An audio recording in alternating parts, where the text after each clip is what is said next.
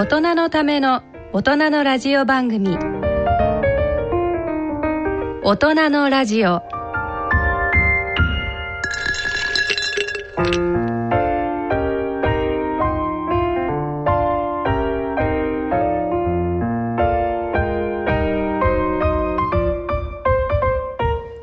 皆様ご機嫌いかがでいらっしゃいますか？大宮時子です。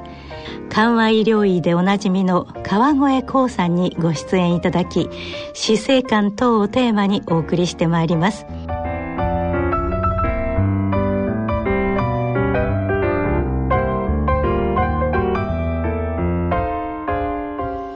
今回は栃木県益子町にある真言宗の古刹不門院西明寺の住職田中正弘さんを川越光さんが訪ねた時の模様をお聞きいただきます。住職の田中さんは終末期医療に関わる医師でもありまた現在ご自身ががんに罹患され治療をされておられます。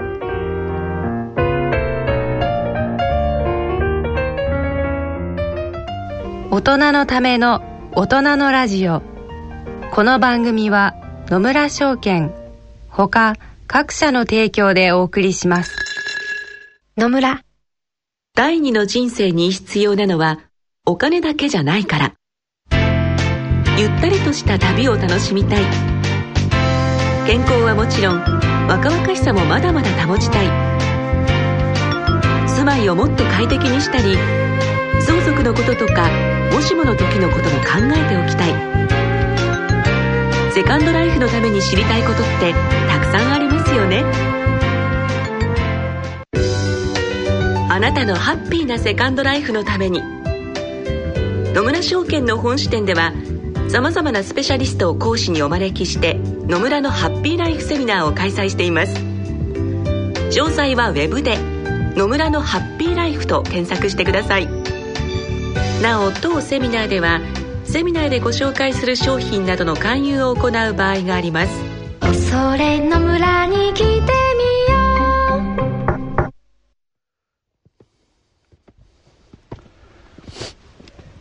ここは栃木県益子町にある真言宗の古刹不門院西明寺。息が切れるね。ロープウェイみたいな西明寺の境内は徳子山の南斜面の中腹にあり本堂に向かう桜門への階段を上ります。この西明寺に緩和医療医の川越光さん川越博美さんご夫妻と共に訪ねることにしました。これ三重の塔ですね。はい、三重の塔。え作り方がちょっと珍しいみたいですね。こっちが楼門でここの2つは重要文化財です。は境内をご案内いただいているのは住職の田中正弘さん。あこれは建物自体は焼けたんですよね一度。えーっと焼けたのはあのかなり昔ですね。あかなり昔。はあ。南北の終わりに焼けましたこちらはあの1492年ですね。あ。のコロンコロンブスがアメリカ発見した年ですね。ええ。は西明寺は坂東巡礼第20番下野第13番札所でもあります。西明寺のご本尊は十一面観音菩薩。本堂逗子三重の塔桜門には重要文化財が祀られています。また西明寺にはユニークな笑い閻魔で親しまれる閻魔堂などがあります。こちらは閻魔堂ですね。あエンマさんってのがその道案内をやる人だって。閻魔さんはですねいろんな 歴史的なあ変化があるんですけどもどんどん変わっていって日本に来ては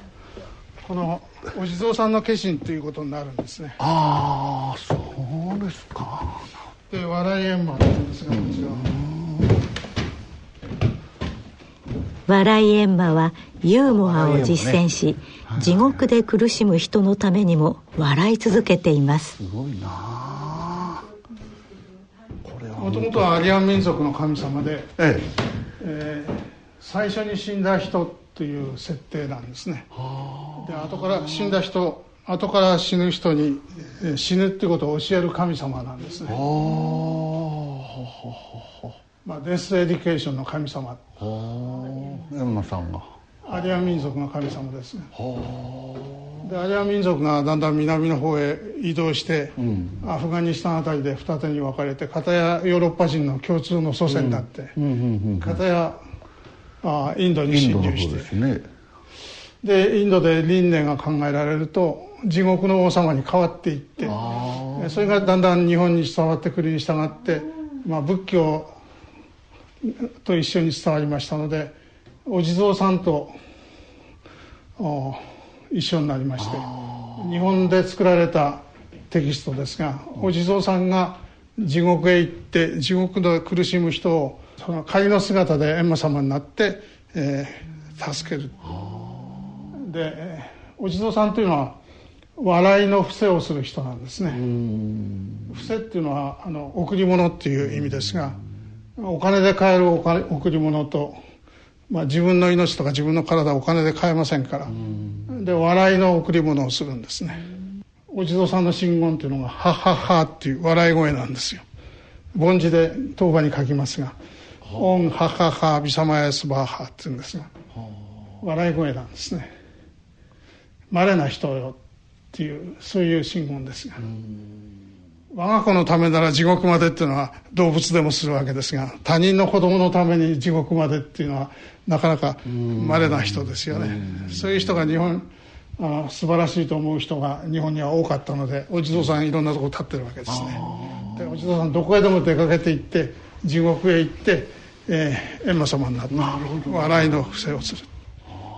で今から、えー、20年ぐらい前ですが「婦人の友」っていうのでえー、あのデーケン先生と対談をさせられましてですね。デーケン先生がですねあのユーモアが大事だったんですよ、えー、そうそうそう。で自分が死ぬ時にはこの目は人にあげる腎臓も人にあげるそうすると電慶先生はアイバンクとジンバンクに入ってる。アイバンクとジンバンクアイジンバンクに入ってるんだっていうのが あの先生が言うユーモアなんですね。ジョークとユーモアは違うユーモアは笑えない状況だけれども笑う。苦しみを除くためのユーモアっていう伝統が西洋にはある、うん、で東洋にもあるわけですよ、うん、笑いの布施をする、うん、やっぱりアーリアっていうところでつながるんですかね？印欧語族っていうかね。アーリア民族まさにデーケン先生はドイツ人ですから、まさにデスエデュケーション日本に来てしてる実存哲学者ですそれでアイバンクとかジンパンクに入ってる人ドナーって言いますがドナーっていう言葉はインドではそれに相当するのがダーナっていう言葉ででそれの意味を取って翻訳するときにフセットしたんですね。で音を取りまして旦那って言うんですね。旦那と伏せは同じ意味です。旦那とね。贈り物をするっていう意味ですね。ドナーにつながるんですね。ドナーとにつながります。西明寺は737年天平9年に建立されます。以後戦乱による幾度かの消失と復興を経て現在に至っています。靴を脱いではいどうもすみます。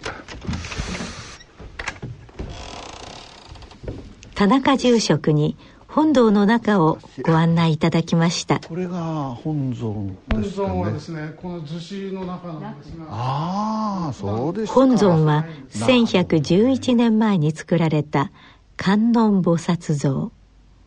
こちらの仏像は鎌倉時代に作られた仏像です。ここでごまを炊くんですよ、うん、私がやるんですああそうですか本当の日、えー、っと第一日曜日にここでごま炊きやヨガなどの修行がなされます。すごいな。ここに小学館より発行された田中住職による著書「命の苦しみは消える」がございます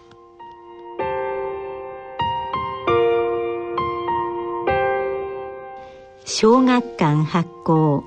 田中正宏著「命の苦しみは消える」より。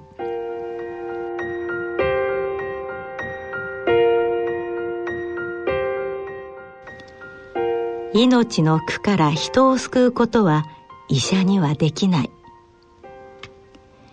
40年ほど前の話になりますが私は医大を卒業した後東京にある国立がんセンター。現在は国立がん研究センターに研究所室長病院内科医として勤めました。当時私が担当した患者さんのほぼ全員が治らない進行がんでした。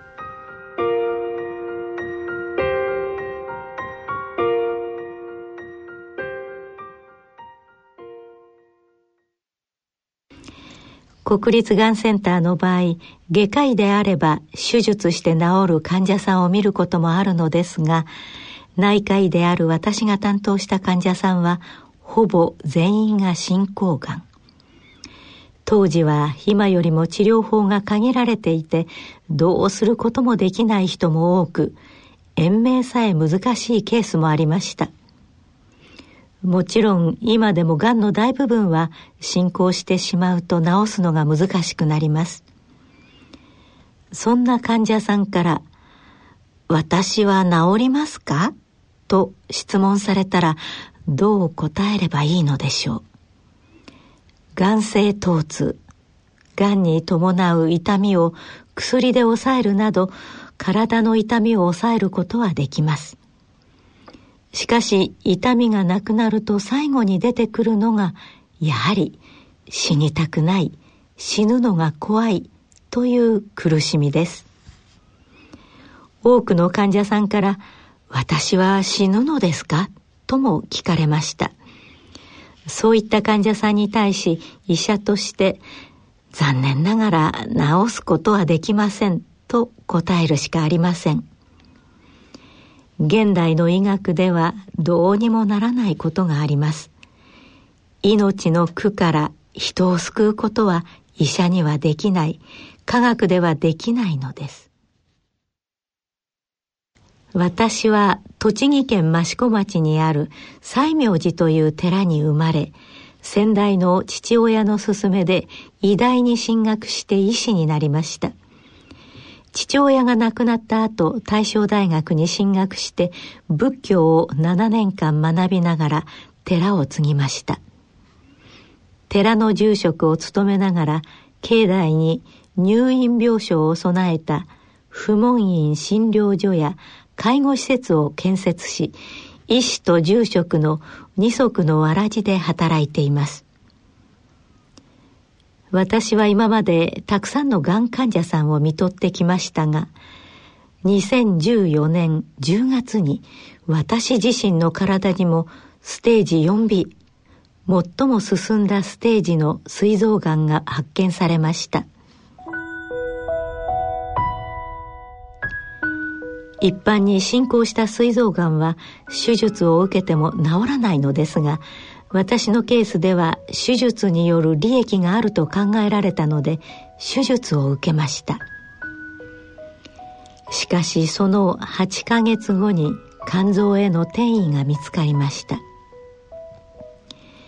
現在は抗がん剤治療を続けていますが治るほどの効果は期待できないので余命わずかであることを自覚しています。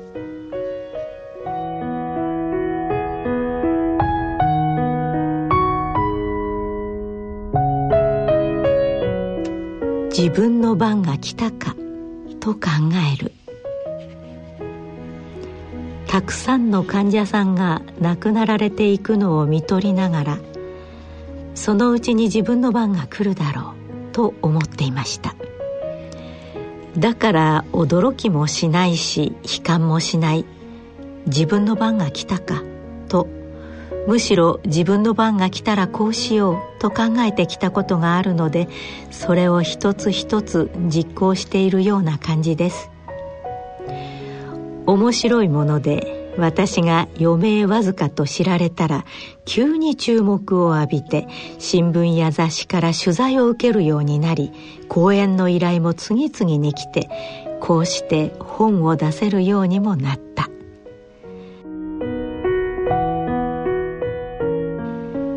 私はこの30年ずっと日本の病院にもスピリチュアルケアワーカーが必要だと訴えてきたのですが自分の番が来たらようやくこの話に耳を貸してもらえるようにもなった「危機」という言葉の上の「木」は危険という意味ですが下の「木」は機会チャンスという意味で危機こそチャンスなのです。それも私にとっては最後のチャンスだと考えています。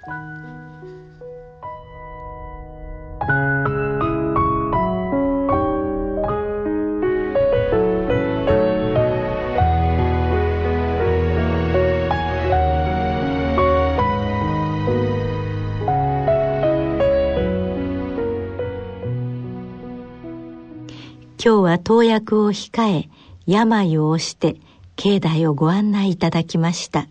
あれは住職の仕事なんですか？あのホマっていうかゴマ炊くっていうの。はえー、他の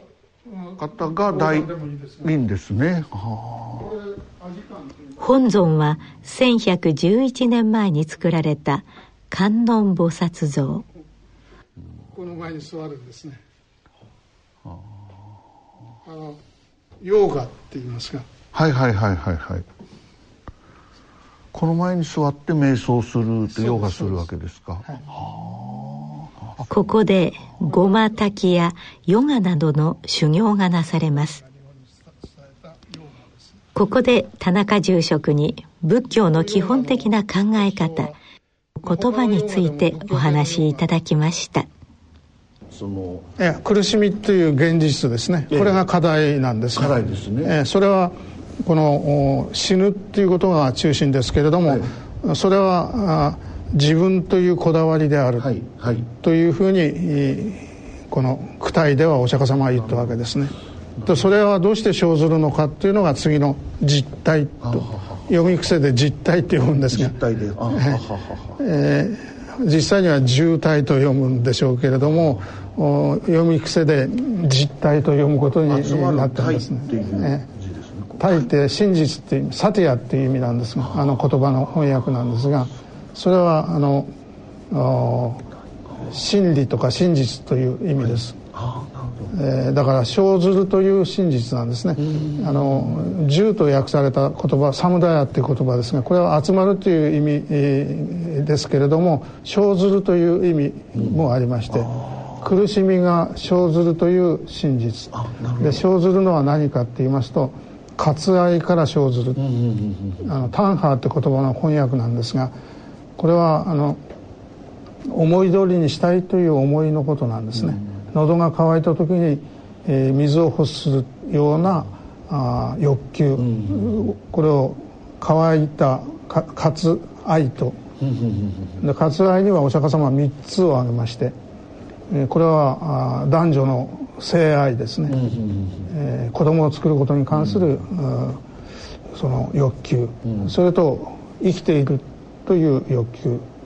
まあ、死にたくないという欲求ですね、それから自殺したい死にたいという欲求、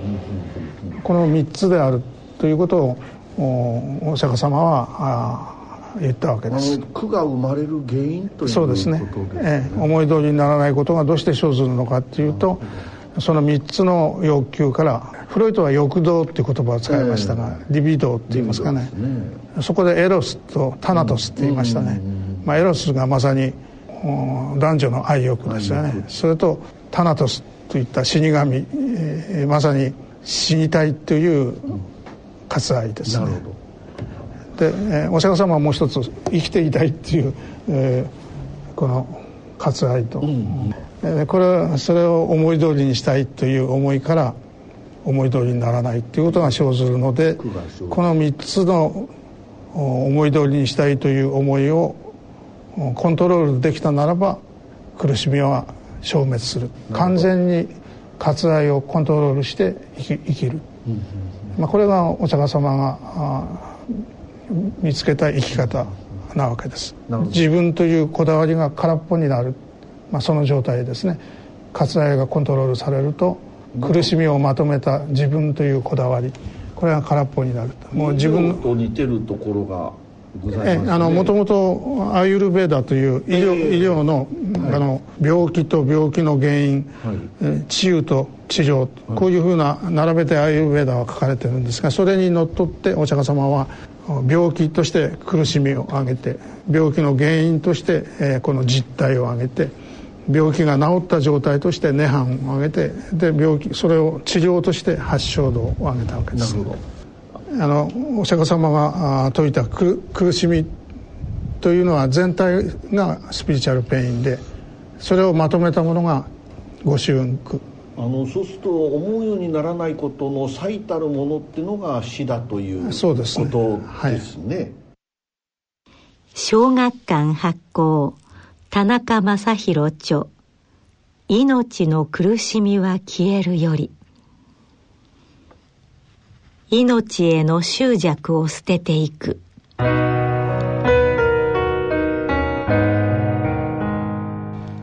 死にたくない。死ぬのが怖いという苦しみがなぜ生まれるのかというとお釈迦様は思い通りにしたい。という欲があるからだとおっしゃっています。思い通りにしたいという思いを割愛と呼びまた分かりやすく言えば欲求となりますが人は男女の愛欲生殖死にたくない生存死にたい死という3つの欲求を思い通りにしたいのでそこから苦しみ思い通りにならないことが生じると説かれています。逆に言えばこれらの欲求をコントロールすれば苦しみはなくなるはずです。それには自分というこだわりを捨てること。般若心経大乗仏教の経典の般若とは知恵という意味ですが般若心経には自分というこだわりを捨てるための知恵が書かれています。私は今まで般若心経の生き方を手本にして自分の命にこだわりを持たない生き方をしようと努力してきました。生存への欲求がなくなれば死を恐れることもなくなります。しかしかといって死んでしまいたいというわけでもなくてその間でバランスを取りながら自分への執着を捨てていくのです。仏教の根本は無執着にあります。仏教とは人々を苦しみの志願欲や煩悩にまみれた世界から安楽の悲願欲や煩悩から解放された世界に渡すための手段に過ぎません。お釈迦様は悲願にたどり着いたら仏教の法さえも捨てなさいとおっしゃっている。仏教にすら執着するなという教えです。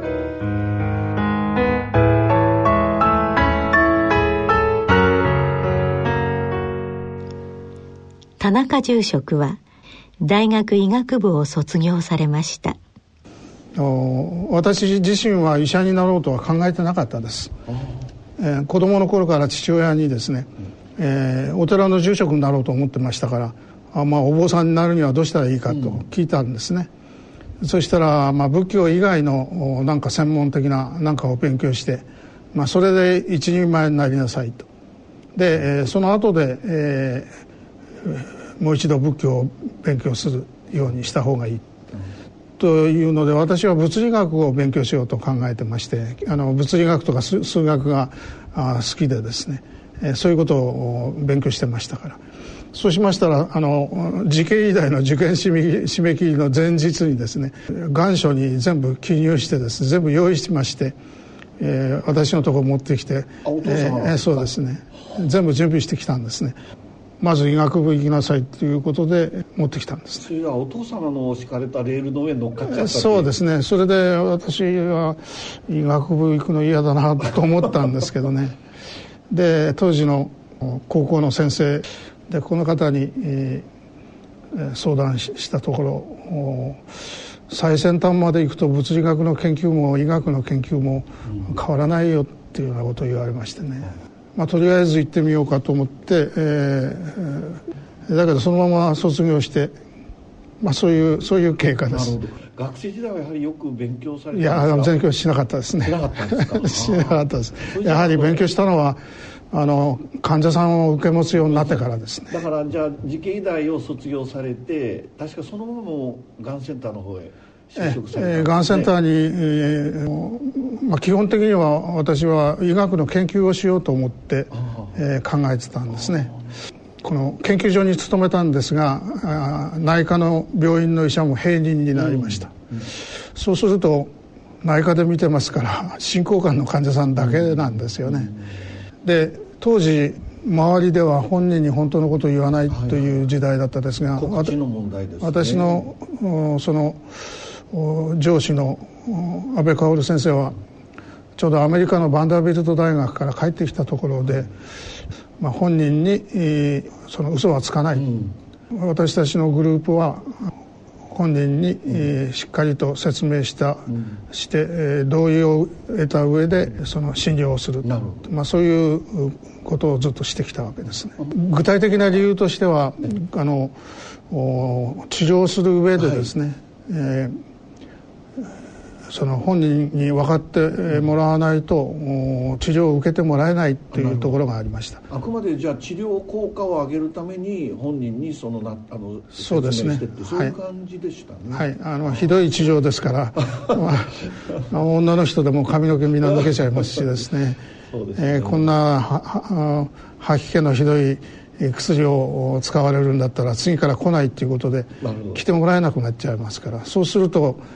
ご本人にとっても非常に不利なことになりますから、十分説明して、え